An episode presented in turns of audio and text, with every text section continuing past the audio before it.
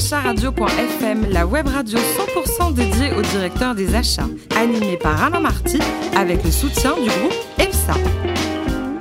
Bonjour à toutes et à tous, bienvenue à bord de directeur achat radio.fm, la radio 100% dédiée au directeur des achats. Retrouvez-nous sur les réseaux sociaux, réagissez sur Twitter, sur notre compte DA Radio-du-bas FM à mes côtés pour co-animer cette émission. Amélie Briand, directrice de la BU Performance, elle est très performante, du groupe EPSA. Bonjour Amélie. Bonjour. Aujourd'hui, un super invité, je pèse mes mots, Philippe Audouin, le directeur général financier de Raseo. Bonjour Philippe. Bonjour. vous avez commencé votre carrière comme entrepreneur, comme chef d'entreprise, vous n'étiez même pas diplômé d'HEC, que déjà vous avez créé une boîte. C'est une boîte de quoi? C'était une entreprise euh, de services informatiques, très à la mode à l'époque. Euh, euh, et, c'est une entreprise que j'ai développée pendant une dizaine d'années. Et après, vous l'avez revendue ou vous avez fait quoi? Alors après, je l'ai revendue, absolument. Au bout de dix ans, quelqu'un m'avait proposé de, de, la racheter. Et je me suis dit, tiens, qu'est-ce que je fais? Est-ce que je reste? Et probablement, euh, je serais resté jusqu'à la fin de ma carrière professionnelle dans cette entreprise, ou est-ce que je change? Et comme je n'avais rien connu d'autre, euh, j'ai décidé de, un petit peu de sortir. un tout petit peu, mais ce n'était pas les valorisations d'aujourd'hui à l'époque, vous savez. Euh, et, je l'ai accompagné pendant un an pour être sûr que la transition se passe euh, très bien. Et la boîte existe toujours Elle a été rachetée et Elle existe toujours, elle a été, oui, oui, absolument. 1992, vous êtes chez France Télécom, Philippe. une belle aventure, hein. c'était le début d'Internet, tout ça hein C'était même un peu avant le début d'Internet. J'ai d'abord passé 4 ans à l'étranger dans, dans, le groupe France Télécom comme fondé de pouvoir dans la première joint venture entre France Télécom et Deutsche Télécom. Puis ensuite, Michel Bon m'avait demandé de rentrer en France. Euh, et j'avais travaillé dans la division multimédia dans laquelle on trouvait les services en ligne, qui étaient essentiellement à l'époque Télétel et Audiotel, euh, plus euh, ce que Michel Bon appelait les paillettes, c'est-à-dire l'audiovisuel, le câble, toutes ces choses-là. et j'ai eu la chance de, de, vivre le premier abonné Wanadu. Le premier abonné Wanadu. Le premier. Et quand j'ai quitté, quand j'ai quitté cette, cette magnifique entreprise, on venait de fêter le 4 millionième abonné. Donc ça marchait plutôt bien, quoi. Ça marchait. Belle aventure, quoi. Oui, oui, absolument. Alors ensuite, euh, l'aventure Bernard Arnault, euh, vous rejoignez donc Europe Web. C'était une belle aventure, ça aussi? Ah oui, tout à fait. Euh, le groupe Arnault est un groupe extraordinaire. C'est Bernard Arnault est quelqu'un d'assez remarquable. D'ailleurs, on ne construit pas un groupe comme ça ah, si on n'est pas assez remarquable. C'est fondamentalement quelqu'un qui aime son produit. Hmm. à l'époque, il n'y avait pas un sac qui sortait de, chez Vuitton sans qu'il ait donné son imprimature. Et, donc, c'était un, homme qui était très impliqué dans le développement de, son groupe. et c'est la superbe réussite que, l'on connaît. Depuis 2002, Raseo, un mot sur le métier du groupe alors, Euraseo, c'est une société d'investissement. J'insiste sur le terme société. Nous ne sommes pas un fonds.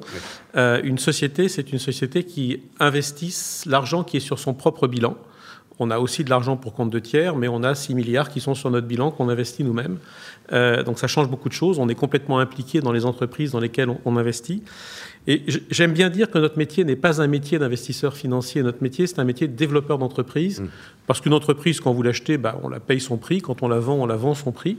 Et, si on veut gagner un petit peu d'argent entre les deux, il faut avoir été capable de l'accompagner dans son développement, de lui avoir fait franchir quelques étapes, l'international, de la croissance externe, optimiser ses opérations.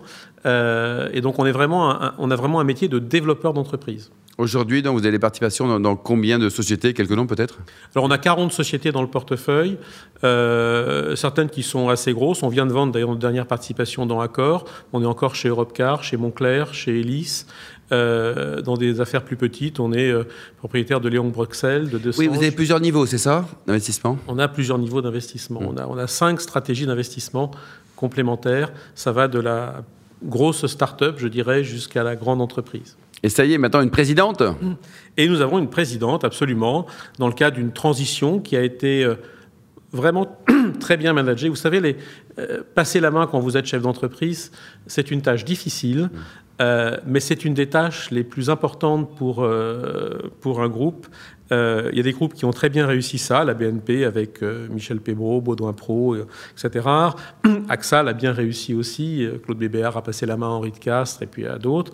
Et puis, il y a d'autres groupes que je ne citerai pas qui ont beaucoup moins bien réussi cette Ah, ben le, patron dictateur qui veut rester jusqu'à 125 ans, ça existe aussi en France, non? Ça existe beaucoup. Quelques noms, peut-être, Philippe, non? Non, non, non. Euh, allons-y. Amélie? Euh, Vous le disiez tout à l'heure, vous êtes un investisseur euh, raisonnable, néanmoins intéressé au potentiel et à la réussite des projets d'entreprise de votre participation. Euh, est-ce que l'organisation achat est un critère que vous évaluez avant d'investir dans une entreprise? Alors, nous, ce qu'on essaye de faire quand on investit dans une entreprise, on fait beaucoup de ce qu'on appelle des due diligence, c'est-à-dire des études préalables. C'est-à-dire combien de temps d'ailleurs en général, Philippe Entre combien, ah, combien ça, dure, ça peut durer jusqu'à presque un an parfois. pas forcément en continu, mais c'est très important parce que la durée nous permet euh, de connaître le management, de nous faire une idée sur la qualité des relations qu'on peut avoir. C'est clé les hommes dans les entreprises. Hein. Donc on fait beaucoup d'études préalables. On fait beaucoup d'études, notamment sur les aspects de responsabilité sociale d'entreprise, parce qu'on est très impliqué sur ces, sur ces questions-là. Euraseo, d'ailleurs, aujourd'hui, est la seule société d'investissement cotée qui figure dans cinq des six principaux indices RSE dans le monde. Mmh. Euh, donc, on travaille beaucoup ces aspects-là. Et donc, sur la partie achat, il y a forcément un volet RSE, euh, notamment quand les achats viennent de régions, euh, l'Asie, le Proche-Orient ou des régions comme ça, où les règles ne sont pas toujours aussi euh, faciles, aussi transparentes qu'en Europe. Et donc vous surveillez tout ça. Hein. Et on prête une grande attention à ces sujets-là, oui. Alors Amélie Vous avez un peu anticipé ma prochaine question. Euh, j'aimerais néanmoins revenir sur le sujet de la RSE. Est-ce que vous avez constaté au fur et à mesure des années de ces fameuses due deals un changement dans les objectifs et dans les préoccupations la direction achat que vous avez euh, étudiée Complètement. Euh, complètement. C'était nous quand on s'est intéressé à ces sujets-là, c'était il y a plus de dix ans et en fait très peu très peu de gens s'y intéressaient. Donc on l'a plutôt fait par conviction au départ parce que objectivement ça nous rapportait rien. Aujourd'hui, ça a quand même pas mal changé. Déjà, on constate que beaucoup d'investisseurs sont de plus sensibilisés, de plus en plus sensibilisés sur ces sujets. Euh, je racontais une petite histoire. Il y a 4-5 ans, j'étais en, roadshow à, New York et j'avais une dame en face de moi qui représentait un grand fonds d'investissement. On avait fini l'entretien peut-être 5 minutes avant euh, l'heure. Euh, et elle me dit, est-ce que vous avez un dernier sujet? Et je lui dis, oui, voilà, on est très impliqué sur les questions de RSE, etc. Et elle me regarde avec des yeux grands comme des billes, et elle s'est mise à rire comme si je lui racontais une blague. Aujourd'hui, ça n'existe plus, ça.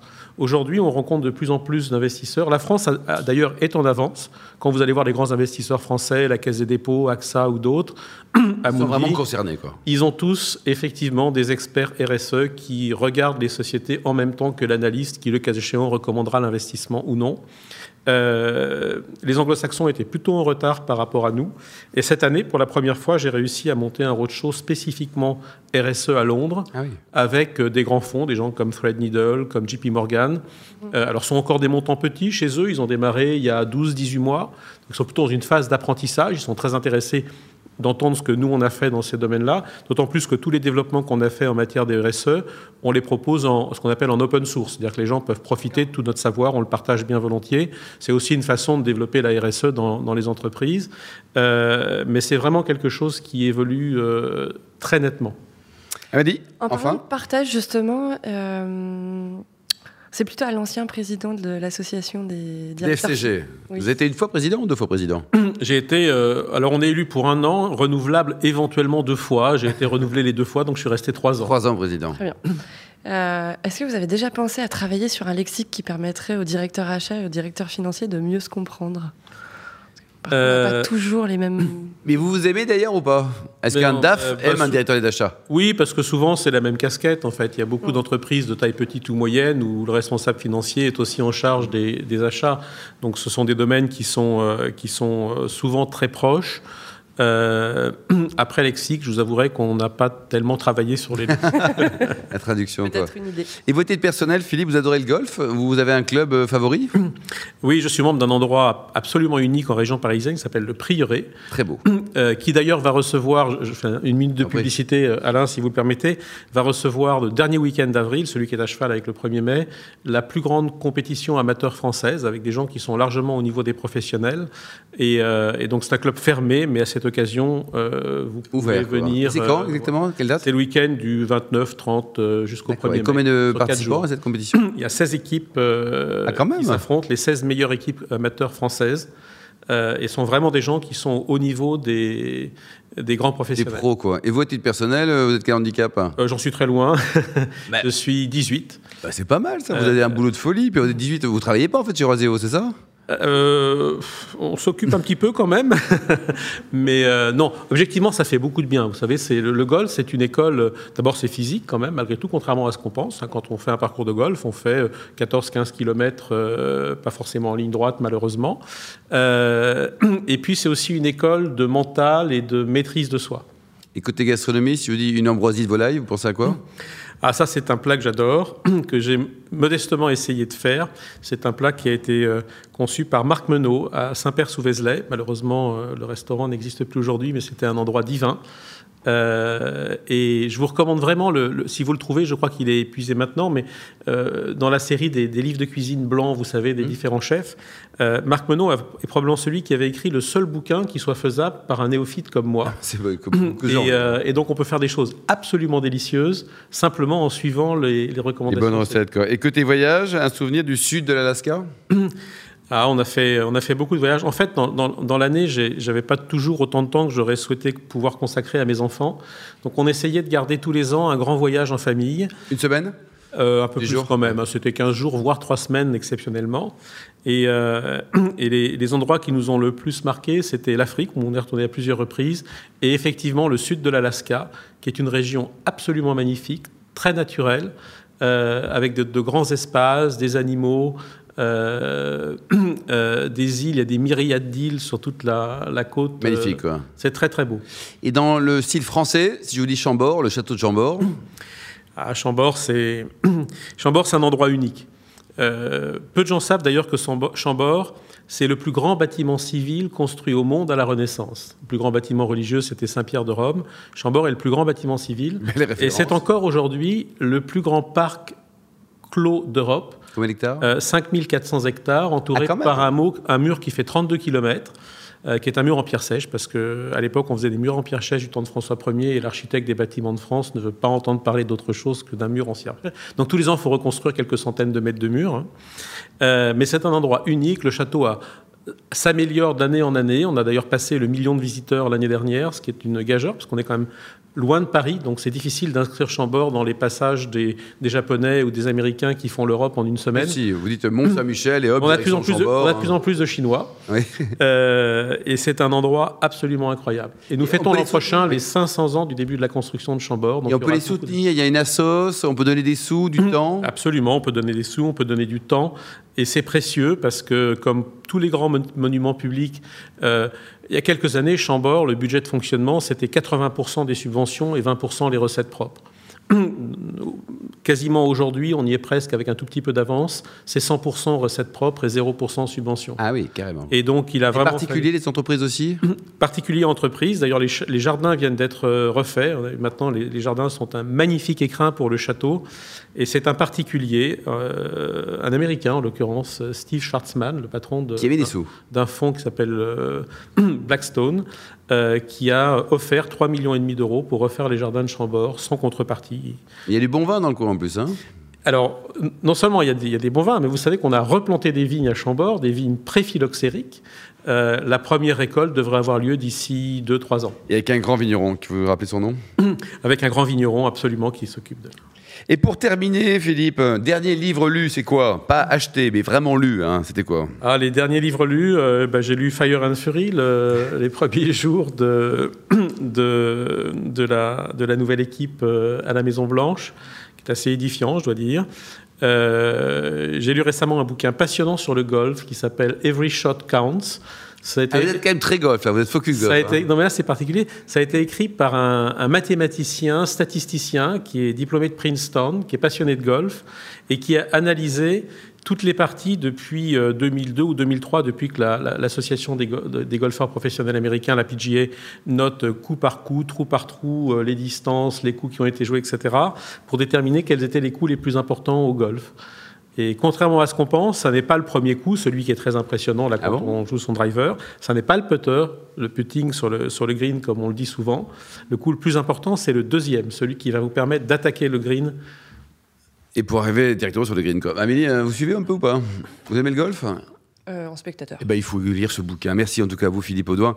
vous êtes le directeur général financier et membre du directoire de Roseo. Merci également à vous, Amélie Briand, directrice de la Performance du groupe EPSA. Retrouvez tous nos podcasts actualités sur notre compte Twitter et LinkedIn DA Radio-du-bas FM. On se donne rendez-vous vendredi pour une nouvelle émission.